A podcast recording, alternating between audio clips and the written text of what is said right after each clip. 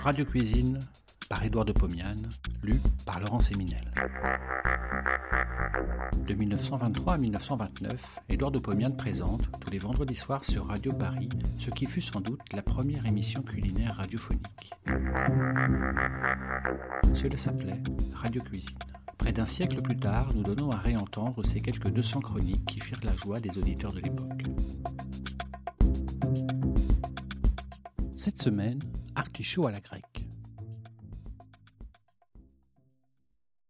En ce moment, les marchés de Paris sont encombrés d'artichauts. Il en est de très gros. Ceux-ci sont exquis, cuits à l'eau ou à la vapeur, bien égouttés et dégustés froids avec huile et vinaigre. Chaud, ils sympathisent avec la sauce hollandaise ou simplement avec le beurre fondu. Mais il en existe de tout petits, tout jeunes. Ceux-là, très tendres, peuvent subir des préparations compliquées, comme la barigoule, que vous trouverez dans mon livre de recettes, Le Code de la bonne chair, ou Être cuit à la grecque. C'est cette dernière préparation, simple et savoureuse, qui fera le sujet de cette chronique. J'ai appris à faire les artichauts à la grecque il y a fort longtemps, au cours d'un long voyage que je fis au Proche-Orient. Débarqué au Pirée, je voyais s'éloigner le gros navire qui m'y avait déposé. Lui continuait son voyage vers la mer Noire. Moi, je restais, pour quelque temps, au pays d'Homère. Je me retournais. L'acropole était devant moi, avec tous les vestiges de notre antiquité. De loin, le Parthénon paraissait intact, tout neuf, tout blanc, sous le ciel bleu. Je me retrouvais tout à coup transporté du domaine de la fable des livres dans celui de la réalité. Toute l'Antiquité grecque était là, devant moi. Si j'avais été un Renan, j'aurais su réciter une prière digne de la beauté de l'acropole. Hélas, je ne sus que rester muet et faire, en pèlerin, recueilli, l'ascension de la colline sacrée, dédaignant le chemin de fer et les chevaux qui s'offraient à moi. Je restais tout l'après-midi, parmi les pierres brûlantes, devant le paysage désertique qui s'étendait devant moi. Mon estomac me rappela à la réalité. Il fallait descendre. Il fallait manger. Sur l'acropole, non loin du Parthénon, existait un petit restaurant célèbre par les artichauts que l'on y préparait. Tous les jours, un petit âne en emportait un chargement à la ville. Tous les jours, le tout Athènes venait en déguster. On disait même que le roi Georges, incognito, venait parfois en manger, sur la table, sans nappe, toute tachée d'huile.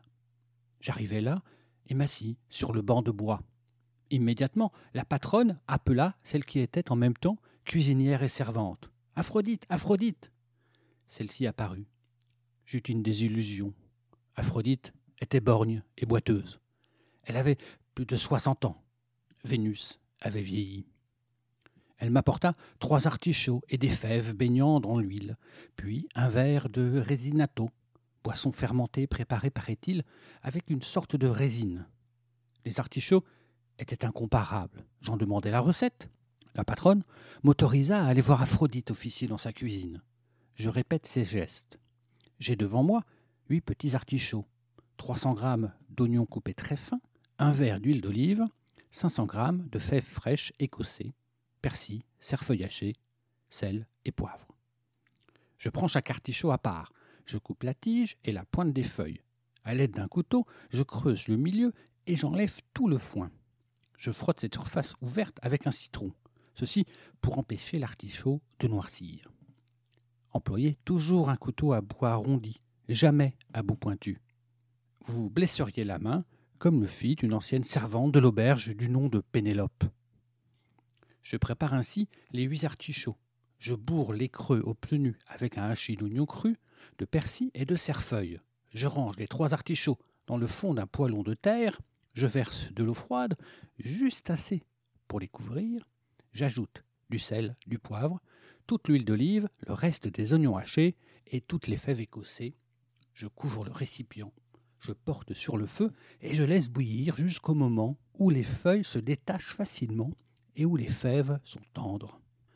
Il faut au moins une bonne demi-heure. Alors, je découvre le poêlon. Je fais bouillir à grand feu jusqu'au moment où l'eau est complètement évaporée. Je vois l'huile qui commence à frire. Je retire le poêlon du feu. je laisse refroidir quelques heures et j'attends, avec impatience, le moment de manger les artichauts froids. Pour aujourd'hui, hélas, ce moment est passé. Je viens de manger les artichauts à la grecque il y a une heure à peine. Tandis que je terminais mon repas, je me suis surpris à rêvasser. Je me suis revu, assis, à la tombée du jour, sur les bancs de bois de la petite auberge, avec devant moi le Pirée, la baie de Salamine, la lanterne de Socrate, le temple de Thésée, l'imette violet et, au loin, se confondant avec le ciel rose, le Pentélique tout rose. Bon appétit et à la semaine prochaine.